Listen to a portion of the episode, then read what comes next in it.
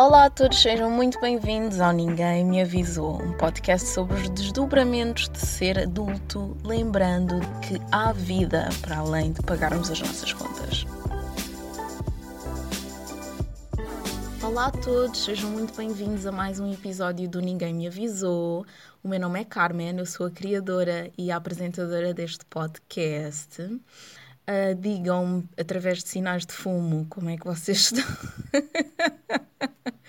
como é que vocês estão? Como é que foi a vossa semana? Eu espero que tenham tido uma ótima semana.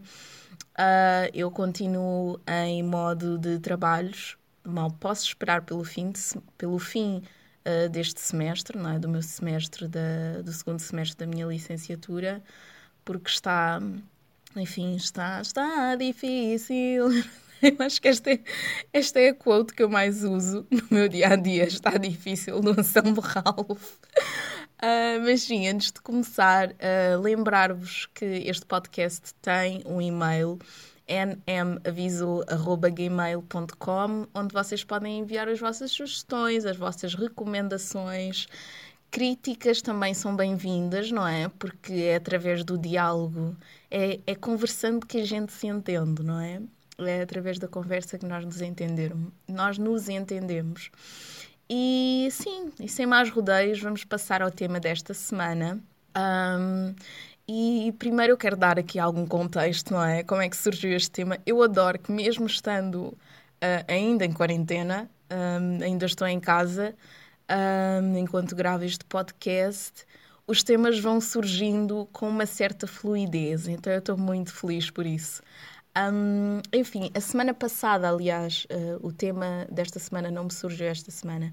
A semana passada, no final da semana passada, eu falava com um amigo uh, meu espanhol uh, e ele contou-me, falou-me de uma medida do governo espanhol que consiste em providenciar um rendimento mínimo universal a um rendimento básico incondicional, que é como eles chamam lá. Eu até podia dizer isto em espanhol, mas não vos, não vos vou torturar com isso. Então, o governo espanhol quer, quer dar a, a, às famílias espanholas mais vulneráveis um rendimento mínimo universal. Eu não sei se vocês já ouviram falar deste, deste tópico, deste tema. Um, eu, eu, eu passo a explicar o que é que é isto de rendimento mínimo universal. Uh, na sua essência, um rendimento mínimo universal uh, é uma quantia monetária, um valor, não é? em dinheiro, que um governo ou um Estado transfere aos seus cidadãos. Então, uma transferência que é feita a todos os, todos os cidadãos. Uh, não há sistemas de cotas, não há percentagens. Todos os cidadãos recebem a mesma quantia de dinheiro Uh, desde o Cristiano Ronaldo, que é casado e tem filhos, e até onde eu sei, né? tem uma vida financeira estável, até à senhora que é solteira, uh, que está reformada e que vive em situação de sem-abrigo. Todos recebem o mesmo valor de dinheiro, todos os meses, uh, para o resto da vida. Não é? Este, é, este é o significado, oh, na sua essência, o rendimento mínimo universal é isto. Um, e ele tem um objetivo de garantir que todos, todas as pessoas têm o dinheiro suficiente para poderem sobreviver. Enfim, isso é a minha explicação.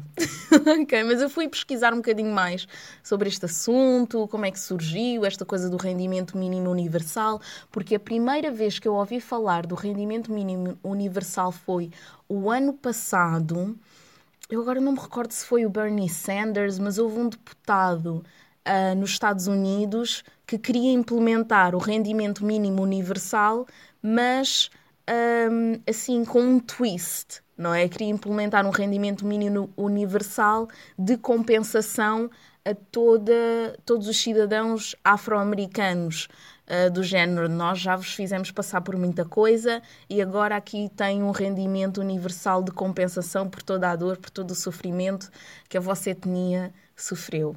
Uh, muito controverso, mas isso não é o que não é o significado do rendimento mínimo universal, ok?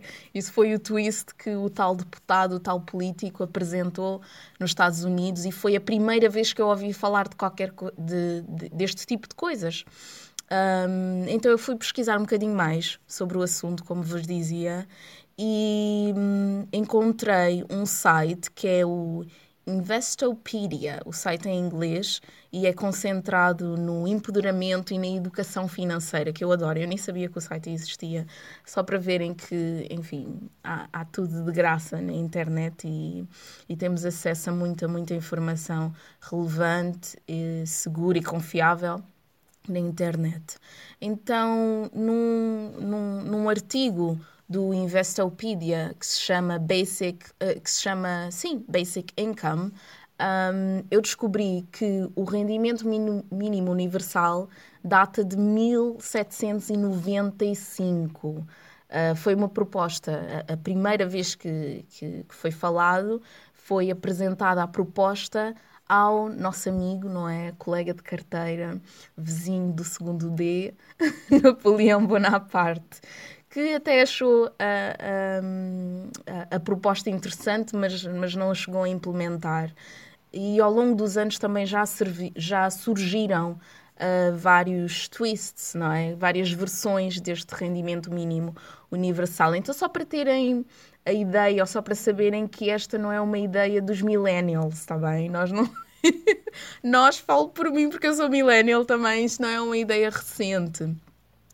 Uh, e eu quero uh, levantar uma questão a vocês que me estão a ouvir, ou a tu que me estás a ouvir neste momento. O que é que tu farias se o governo do teu país, neste caso, o que é que tu farias se o governo português te transferisse cerca de 400 euros mensais? Uh, pegando neste valor de 400 euros, porque é o que vai ser aplicado em Espanha. Uh, já foi aprovado e vai ser aplicado, até onde eu sei, durante este mês, durante o mês de maio, a todas as famílias vulneráveis. Mas tirando a parte das famílias vulneráveis, o que é que tu ias fazer? Como é que tu reagirias? O que é que tu farias se o governo português transferisse 400 euros mensalmente para a tua conta? O que é que tu farias? Um, eu sei que há outros países que também vão seguir uh, as pegadas aos passos do, do, do, daqui da, da, nossa vizinha Espanha.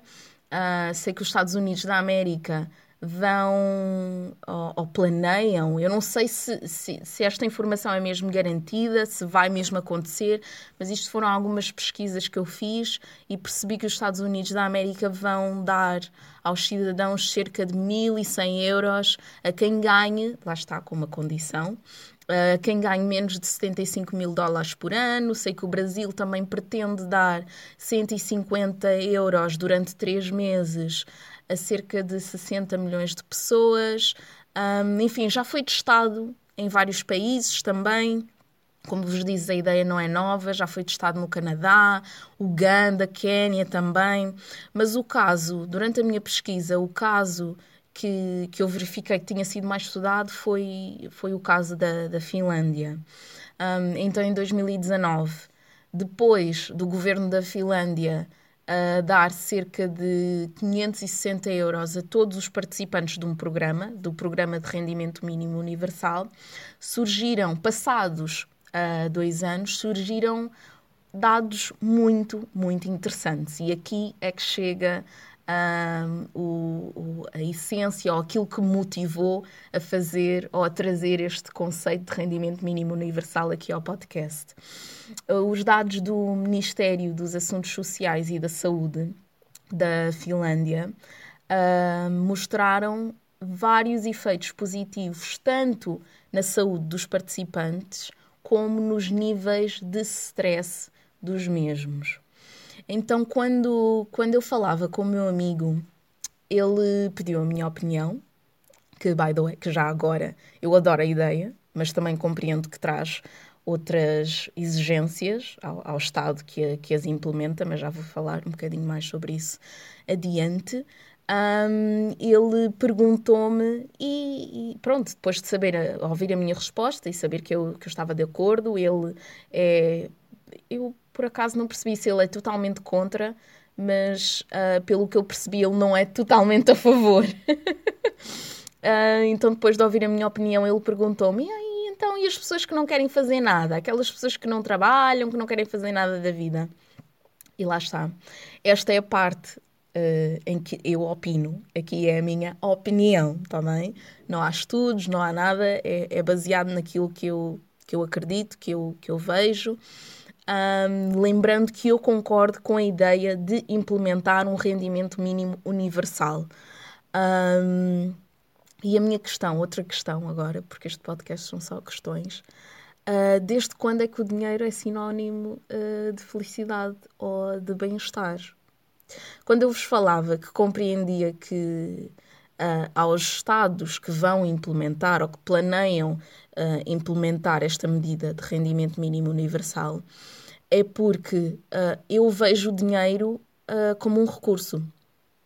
E o dinheiro é isso, é só um de muitos recursos do que é que me vale ter um recurso, do que é que me vale ter dinheiro, se eu não sei como utilizar, se eu não sei como aplicar, se eu não sei como fazer render. Uh, eu lembro-me que há uns anos atrás eu ganhava. Uh, ia dizer um rendimento mínimo universal. Não, eu nunca ganhei um rendimento mínimo universal. Eu ganhava, eu tinha um rendimento uh, elevado e eu andava muito preocupada porque eu queria investir dinheiro. E eu começava a perguntar às pessoas como é que eu posso investir, como é que eu posso investir. E perguntava a pessoas, perguntava a todo tipo de pessoas, a pessoas que tinham rendimentos mais elevados, pessoas que não tinham rendimentos tão elevados, e toda a gente dizia: Eu não sei, eu não sei, eu não sei. Eu ficava com aquela interrogação: Mas o que é que as pessoas andam a fazer com o seu dinheiro? Que as pessoas não estão a investir dinheiro. Porque um conceito básico uh, de economia é que, enfim, para fazer render dinheiro temos que aplicá-lo em alguma coisa. Há como, uh, entre aspas, plantar o nosso dinheiro e vê-lo crescer. Um, e, e, sim, do que, é que, do que é que vale termos tantos recursos, do que é que vale ter tanto dinheiro quando nós não sabemos o, o que fazer com esse dinheiro, não sabemos como utilizar, não sabemos como fazer render, não sabemos como gastar de forma eficaz e eficiente, não é? De forma a não gastarmos uh, tudo, sei lá, numa ida à H&M e agora lembro-me de uma história. Eu, vou, eu, eu já vou voltar ao tópico, mas agora lembrei-me de uma história que quando eu estava, eu agora estou, numa, estou na licenciatura, estou a terminar a licenciatura em Serviço Social, mas quando eu estava em Administração Pública, eu tinha uma colega que me contou a história de uma amiga que pediu um empréstimo ao banco para um, investir na sua educação, no seu percurso académico, supostamente para investir numa licenciatura. Uh, o banco concedeu-lhe esse empréstimo e ela foi para a Espanha e gastou o dinheiro todo em roupas. Enfim, pode parecer uma ideia descabida, mas lá está. Isto até é um bom, uma boa ponte para voltar aqui, uma boa segue para voltar aqui ao tema do podcast as, tal, as tais ditas pessoas que não fazem nada, que o meu, que o meu amigo uh, usa essa expressão. Essas pessoas que não fazem nada, ou essa rapariga que pediu um empréstimo ao banco um, e foi gastar o dinheiro todo numa viagem à Espanha para, para comprar roupa. As pessoas que não fazem nada fazem porque não querem, fazem porque não podem ou fazem porque não sabem. E lá está, voltando aos desafios que isto traz a qualquer Estado que implementa este tal rendimento mínimo uh, universal. Não basta dar dinheiro às pessoas, é preciso educá-las financeiramente, é preciso criar espaço para que nós, educá-las, eu também sou uma dessas pessoas, eu também quero um rendimento mínimo universal.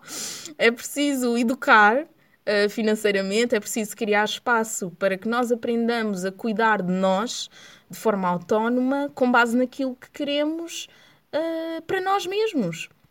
Lembrando que, lá está, é tal, coisas que nós ouvimos e que aplicadas à saúde, neste contexto de Covid-19, fazem todo o sentido, mas quando aplicado ao dinheiro, ainda há assim um certo receio, um cego preconceito, não sei como, como chamá-lo, uh, de que ao cuidarmos de nós mesmos, ao cuidarmos do nosso dinheiro, toda a economia beneficia.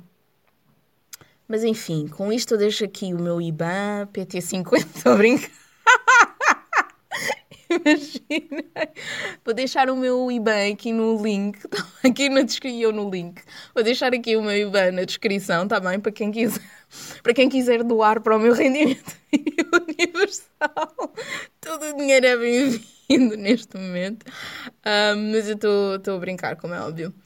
Mas, uh, no geral, eu espero que este, que este episódio não tenha sido muito denso. Foi uma coisa que me chamou a atenção. Eu comecei a pensar muito sobre isso. Comecei a pensar também na, na pirâmide de Maslow. Eu não sei se já ouviram falar, mas há uma teoria das necessidades que foi implementada ou que foi desenvolvida por um, acreditem ou não, norte-americano. Ele desenvolveu uma, teoria, uma teoria das, das necessidades Basicamente, essa teoria das necessidades é apresentada em forma de pirâmide, daí ser considerada a pirâmide de Maslow, e na base, da base até ao topo, um, ela divide as necessidades por cinco cate categorias, sendo que na base uh, estão aquelas que são, que são as mais necessárias, que são ditas necessidades básicas. Então, na base, temos as necessidades fisiológicas, o poder uh, respirar, o poder andar, o poder, não é ter dar resposta às nossas necessidades fisiológicas.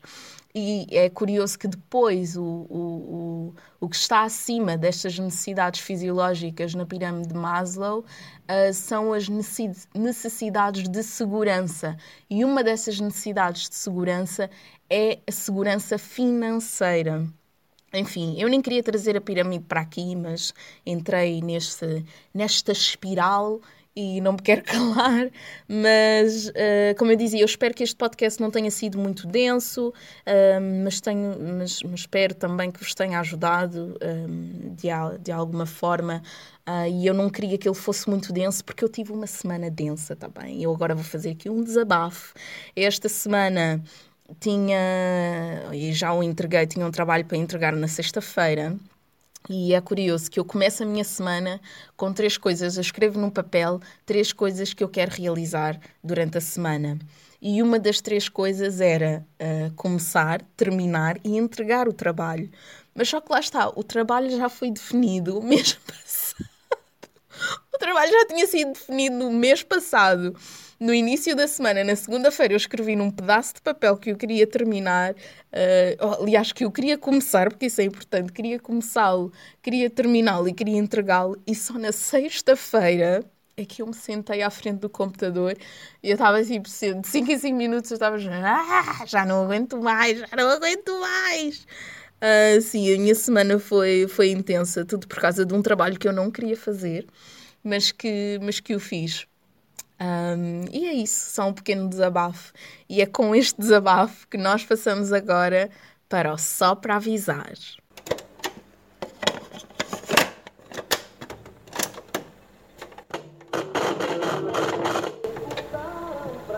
O Só para Avisar é um momento ou segmento deste podcast onde eu apresento sugestões, onde eu dou dicas de coisas para ver, ouvir, fazer. Um, e sim, a primeira dica deste só para avisar está uh, inteiramente relacionada com o tópico uh, deste podcast. Eu adoro que eu chamo tópico, é um tema, é o título, não sei, é a essência, o core deste, deste, deste podcast. Uh, se vocês me têm ouvido até aqui, sabem que eu sou uma escritora nata, adoro escrever no meu diário. E, e, mais do que relatar o meu dia a dia, um, um, do, um, dos próximos episódios até pode ser sobre como é que eu escrevo no meu diário, porque é libertador. Então, para quem não tem acesso a consultas de psicologia ou fazer psicoterapia, Uh, eu sinto que, que a escrita, escrever um diário, escrever sobre os nossos sentimentos, dar nome ou verbalizar os nossos sentimentos é uma ferramenta muito poderosa, é uma ação muito poderosa e permite-nos ter uma visão global do que é que realmente estamos a sentir, do que é que se está a passar connosco, da forma como os outros afetam a nossa vida. Uh, há momentos em que Uh, lá está, eu agora estou num período em que escrevo no meu diário todos os dias porque assim o quero fazer. Mas nem sempre é assim. Mas há momentos em que é alguma coisa que alguém fez e que eu fico, ok, eu vou-me sentar e vou escrever no meu diário sobre o que é que eu fiz ontem. Mas não, aquilo aparece sempre. É, é, é realmente, para mim, é uma sessão de terapia uh, comigo mesma. e eu não sou de gêmeos, então imaginei se, se eu fosse. Isto aqui não foi, um, não foi nenhuma discriminação contra quem é geminiano ou geminiana, está bem, mas vocês têm uma certa, uma certa propensão em falarem pelos cotovelos em se comunicarem pelos cotovelos. Mas tudo bem, todo o meu amor para todos os que são gêmeos. Um, e sim, isto tudo por causa da dica desta semana. A primeira dica desta semana é para que, e para quem não, não gosta de escrever, pode também só pensar sobre este tópico, uh, mas eu incentivo-vos a escreverem sobre o que é que o dinheiro significa para vocês. Peguem uma folha de papel e escrevam no topo dessa folha ou de um caderno, também é uma, uma forma de, de abrirem o vosso, de começarem uma prática de escrita de um diário em grande, porque este é um tema que dá. Como é que, qual é aquela expressão? É dar pano para mangas? Enfim, não me lembro. Mas é, é, é um tema que tem muito que se lhe diga. Então, o que é que o dinheiro significa para vocês? O que é que vocês acham que o dinheiro representa? E o que é que os vossos pais, o que é que os vossos cuidadores, as pessoas à vossa volta, os vossos amigos até hoje, o que é que eles vos ensinaram sobre o dinheiro? Uh, enfim, isto são, são perguntas muito básicas, uh, uh, são tópicos muito básicos, mas que, que, que rendem bastante porque é, é curioso ver como, eu dizia, uh, a influência que o mundo tem em nós e a forma como nós somos formatados a olhar para as coisas e descubram como é que vocês foram formatados a criar certas crenças, a acreditar em que o dinheiro era isto ou é aquilo. Enfim, escrevam sobre o assunto, o que é que o dinheiro significa para vocês. Uh, e vejam o que, é que, o que é que acontece, vejam o que é que surge. é, é, só isso. Porque também eu acredito que há muita magia no silêncio e há muita magia em só ver as coisas desenrolarem. Eh, desenrolarem-se, aliás. Um, outra dica. Como eu vos disse, a minha semana foi intensa. Estive numa batalha contra a procrastinação no que toca à elaboração do meu trabalho. Então não, não, não ouvi muita coisa nova. Continuo a ouvir J Balvin e só me vou calar quando o, quando ver ao vivo, quando tiver a oportunidade de assistir a um concerto dele, quando tiver a oportunidade de, sei lá, de me acabar numa pista de dança ou de som de J Balvin, mas numa pista de dança que não seja o meu quarto, porque eu tenho eu tenho me acabado dentro do meu quarto a ouvir J Balvin. Uh, e vocês não querem ver o que é isso. Eu no outro dia estava a pensar, se eu tivesse uma conta de TikTok e tivesse, sei lá, 16 anos, eu, eu estaria ao rubro. Mas só que eu não, eu não tenho coragem para o fazer, não sou assim tão destemida. Uh, mas sim, tenho aqui algumas músicas que eu, que eu gostava de recomendar. A primeira é Eleven do Khalid e da Summer Walker. Eu sei que o Khalid tem uma versão da Eleven que é só com ele, então acredito que esta versão com a Summer Walker seja um remix. A música é fantástica, e, mas o que me chamou mais a atenção foi o vídeo, porque eu vi, eu ouvi a música a primeira vez enquanto assistia ao vídeo. E a Summer Walker, ela é tão eye pleasing. Ela é tão, agrada é tão agradável olhar para Summer Walker. É, eu sinto-me tão bem olhar para ela. Eu fico assim, uau, tipo, ela brilha no escuro. Eu adoro-a, adoro a vibe dela, adoro a uh, maquiagem, cabelo, roupa, tipo, o, o, como é que eu ia dizer? Adoro o swag dela. É, é, é possível eu estar a dizer isto no meu podcast? Não sei, eu adoro a vibe dela. Ela tem uma boa energia e é, é, é, é muito dá muita satisfação olhar para a Summer Walker naquele videoclipe e acho que é por isso que eu sou tão apaixonada pela música porque cada vez que eu ouço a música lembro-me da Summer Walker e lembro-me dela. Eu consigo vê-la, só aqui a falar, eu consigo vê-la no seu two-piece, um, no seu fato de duas peças de látex cor-de-rosa e aquela aquela peruca meio bobiana, tipo, tá, tá, tá muito, muito bom. E também gosto do detalhe do Khaled e que, que ele traz o, a coreografia para os vídeos, apesar dele não dançar, nos videoclipes dele, não dançar do género, não, não fazer coreografias. Uh, ele, ele põe sempre bailarinos, dançarinos a fazerem dance routines e eu, eu aprecio muito nisso uh, no Khaled. Uh, não é Khaled, porque Khaled é o DJ Khaled, é o Khalid. Ok. Uh, outra música que eu também estou completamente viciada, eu esta manhã estava a ouvir um, o novo álbum da Carol Prata. Eu já falei sobre ela aqui no podcast. Ela tem um novo álbum que é o Roots. Podem ouvi-lo também. Uh, eu só ouvi uma vez, então preciso de ouvir mais algumas vezes para, para poder destacar algumas músicas aqui no podcast. Uh, mas o álbum chama-se Roots, R-O-O-T-S, da Carla Prata.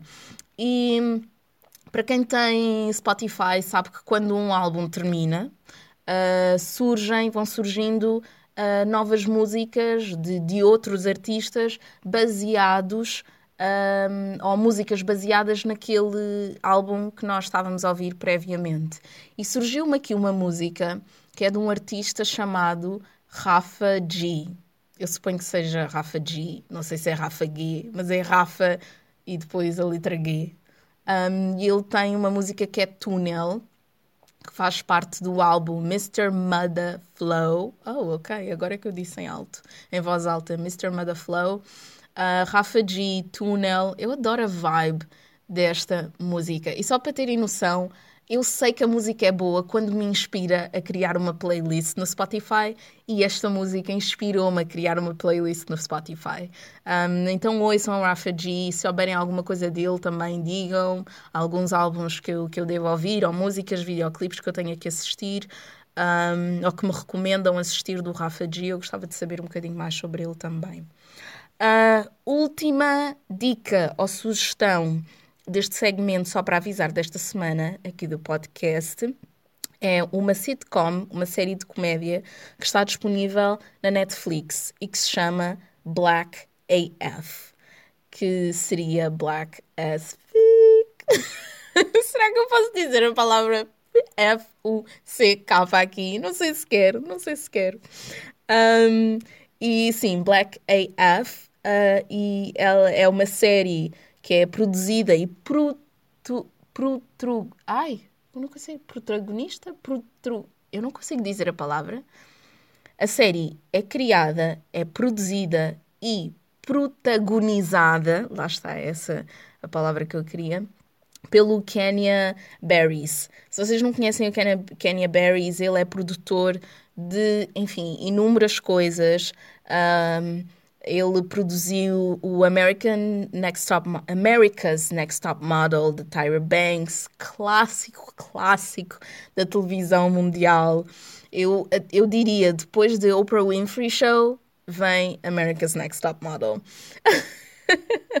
Podem quote me on that. Podem dizer, tipo, que eu disse a frase, vírgula, Carmen, uh, 2020.